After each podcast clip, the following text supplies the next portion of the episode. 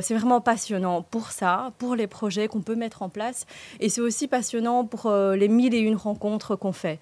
Les habitants, les commerçants, les collaborateurs, tous les collaborateurs aussi au niveau externe avec euh, les autres euh, niveaux de, de, pouvoir, mais aussi euh, les, les, ASBL. Et donc, c'est vraiment une, richesse, une richesse immense. Et si je pouvais glisser un mot à, à moi-même, candidate il y a trois ans, c'est vas-y, fonce, tu vas pas le regretter, c'est vraiment passionnant. Voilà. Et à quoi ressemblait votre quotidien durant le Covid? Alors, euh, il faut le reconnaître, c'était c'était pas facile. C'est pas facile en tant que commune parce qu'on arrive un peu euh, en bout de course, euh, au bout de la chaîne euh, de décision, et euh, on, doit mettre en œuvre des, mesures qui ont été décidées à d'autres niveaux de pouvoir et qui nous arrivent vraiment en, dernière minute. par exemple, on reçoit des mesures le, vendredi soir à appliquer dans les écoles pour le lundi de la rentrée, ou on reçoit encore des mesures le vendredi soir qu'on doit mettre en place pour le dimanche au marché.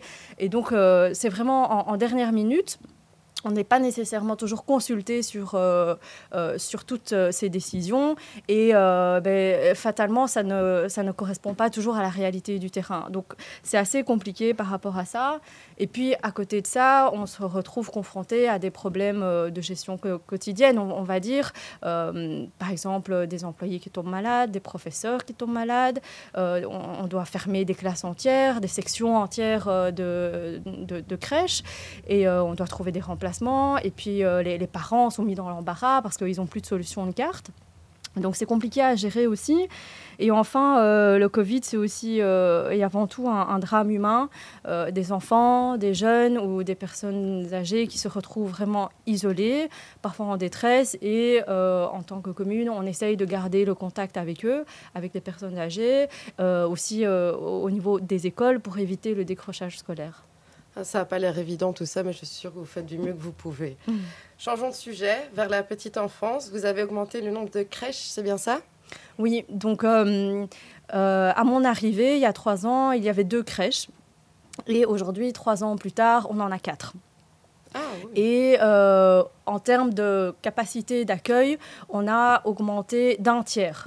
Et c'est vraiment énorme parce que euh, on sait l'impact que ça peut avoir euh, pour, euh, pour une famille, le bénéfice que ça représente. J'ai souvent parfois des, des, des, familles où, je me souviens très bien, il y a récemment une maman qui, venait me dire, ben pour moi, pouvoir mettre mon enfant en, crèche, c'est avoir la, possibilité de retrouver, travail, de retrouver un travail, c'est de pouvoir me remettre dans, dans le marché de l'emploi, de ne plus rester isolé chez moi. Et donc, ça dépasse juste euh, le fait de euh, accueillir un enfant. C'est aussi de pouvoir euh, apporter une solution pour, pour, pour les familles.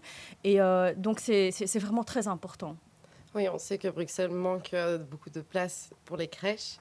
Est-ce qu'aujourd'hui, le nombre de places est suffisant dans les crèches de Watermal-Boisfort Alors, même si on a augmenté la capacité d'accueil, elle reste insuffisante et on a toujours une liste d'attente qui est euh, quand même relativement importante. On essaye de faire le maximum pour euh, répondre à toutes les demandes, mais c'est vraiment pas facile parce que pour ouvrir une crèche, c'est euh, compliqué. Il faut déjà avoir le, un bâtiment, un local, euh, il faut avoir du, budget pour pouvoir engager. C'est vraiment pas facile. donc oui, vraiment, il y a encore une forte demande. Ah oui. Bon, on fait un petit zoom maintenant sur vos matières de l'enseignement. Donc, travail dans les écoles, quelle avancée au niveau du bilinguisme? Alors, euh, là, pour le coup, on, a bien avancé et, euh, et, c'est pas facile. C'est pas facile d'avancer sur des gros projets quand à côté on a de la gestion quotidienne, quand on a le Covid qui nous tombe dessus. C'est pas facile d'avancer sur des gros projets. Mais euh, le, néerlandais à l'école, le, bilinguisme, c'était vraiment une mesure vraiment très importante pour moi dès le début du mandat. Et dès le début du mandat, on a travaillé là-dessus.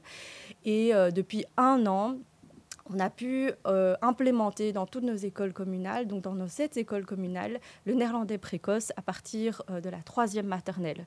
On sait que euh, la Fédération Wallonie-Bruxelles subsidie ben, les, les, cours de néerlandais à partir de la troisième primaire, et donc officiellement le cours de néerlandais commence à partir de la troisième primaire dans nos écoles, mais ici on le commence dès la troisième maternelle.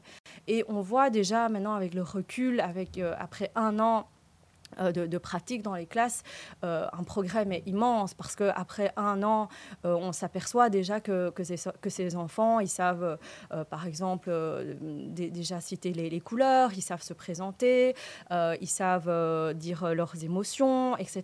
Et donc, en fait, on, s'aperçoit qu'ils ont déjà acquis une, partie du programme de troisième primaire. Et donc, après la troisième maternelle, la première primaire, la deuxième primaire, ils vont arriver en troisième primaire déjà avec un bagage, mais beaucoup plus avancé. Et ça, euh, c'est vraiment génial. C'est vraiment génial de pouvoir euh, euh, les, résultats. Des, des, projets qu'on a imaginés, concrétisés et voir le bonheur des enfants qui sont motivés, qui sont enthousiastes et qui sont demandeurs d'apprendre. voilà, c'est super. En tout cas, félicitations à vous. Euh, et puis, vous avez aussi un projet pour septembre 2022. Est-ce que vous pouvez nous en parler? Oui, alors à côté de ce projet de, néerlandais précoce dans toutes les écoles, on a une école en particulier qui va euh, devenir une école en immersion donc euh, avec deux filières, une filière francophone, une filière euh, en immersion, mais où 50% des cours seront donnés en néerlandais. Donc on n'a pas encore choisi exactement quelle matière, mais imaginons le cours de maths, le cours d'éveil seront donnés vraiment 100% en néerlandais. Et ça, c'est vraiment un projet euh, de, longue haleine hein, qui se concrétise seulement ici après trois années, parce que on, le sait, dans, dans, dans, dans l'administration publique, tout prend un peu plus de temps, mais donc il a fallu euh, choisir euh, une école, il, faut construire ce projet. C'est un travail euh, énorme avec le service d'enseignement, avec, avec l'équipe pédagogique, avec la direction. Il faut choisir les matières, il faut recruter, il faut avoir toutes les autorisations de la Fédération Wallonie-Bruxelles. Il faut aussi faire les travaux dans l'école pour aménager les classes. Et donc, c'est vraiment un gros projet de de, longue haleine sur lequel on travaille euh, vraiment depuis le, depuis le début du mandat et qui va se concrétiser normalement ici euh, en septembre à la rentrée 2022. On vous souhaite beaucoup de succès en tout cas. J'espère que ça, se, que ça se passera très bien.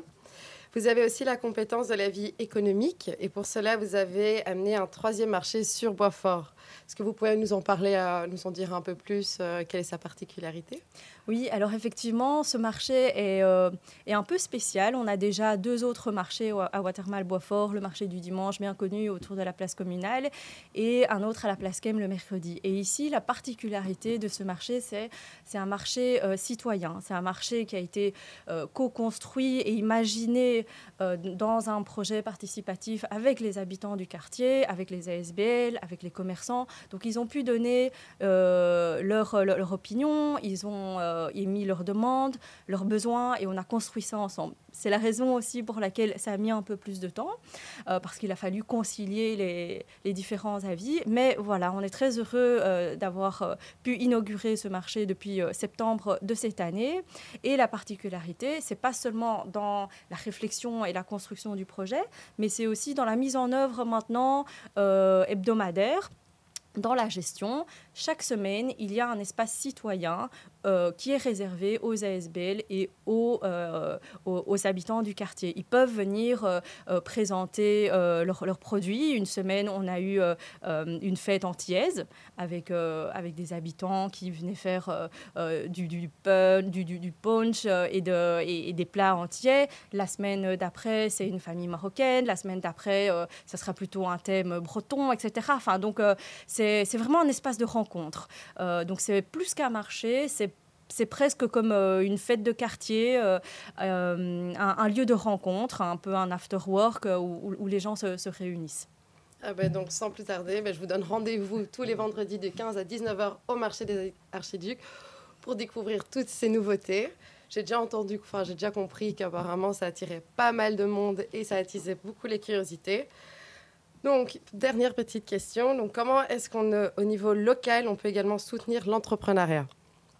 Alors, euh, les communes n'ont pas d'énormes ressources hein, pour, euh, pour soutenir l'entrepreneuriat, mais euh, c'est quand même important. Et on peut quand même essayer de, de, faire que, de faire quelque chose avec, avec, avec les ressources qu'on a. deux choses que moi j'ai essayé de, faire ici depuis trois ans, c'est soutenir les personnes qui, qui, veulent se lancer. Et donc, ça commence par essayer de leur trouver un local qui soit disponible et adapté à leur projet. C'est les aider dans tout dans, toutes leurs demandes euh, d'autorisation, de permis, c'est de les mettre en lien avec, euh, avec, euh, avec des partenaires, que ce soit Bruxelles ou, d'autres partenaires ou, des partenaires plus locaux, le, le, CPAS, le, les ASB locales, c'est de leur offrir aussi une visibilité, de, faire leur, promotion et donc vraiment encourager les jeunes à se lancer et faciliter un peu toutes les démarches administratives administrative.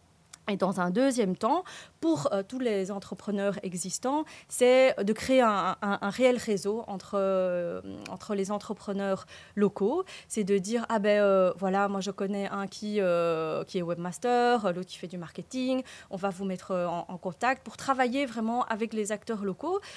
pourquoi? Ben, Déjà, un, pour, pour, pour promouvoir les talents locaux, mais c'est aussi parce que quand on est local, on a peut-être une meilleure sensibilité euh, mhm. sur, euh, sur, sur, la vie de quartier. Et donc, c'est un plus aussi de, de travailler avec, euh, avec des partenaires locaux. Et donc, on a organisé des des business networking, etc. c'est très intéressant et notamment pendant la période Covid, on a pu mettre en avant l'un ou l'autre entrepreneur ou commerce qui ont pu se réinventer qui ont pu se diversifier et qui ont traversé euh, avec succès euh, la crise Covid. Et donc, c'était très intéressant euh, qu'ils puissent partager leur expérience avec, avec les, autres, les, les, autres entrepreneurs de la commune. En tout cas, Anne Nguyen, merci beaucoup d'avoir été avec nous ce matin. Je rappelle, vous êtes échevine à la commune de Watermal-Boisfort, de la petite enfance, de, de l'enseignement, de la vie économique et sociale. Quant à nous, on se retrouve vendredi matin. On est désormais euh, disponible en replay sur toutes les plateformes audio, que ce soit Spotify, Apple. On, nous sommes partout. Euh, merci à vous de nous suivre. À vendredi pour une nouvelle invitée de la société civile.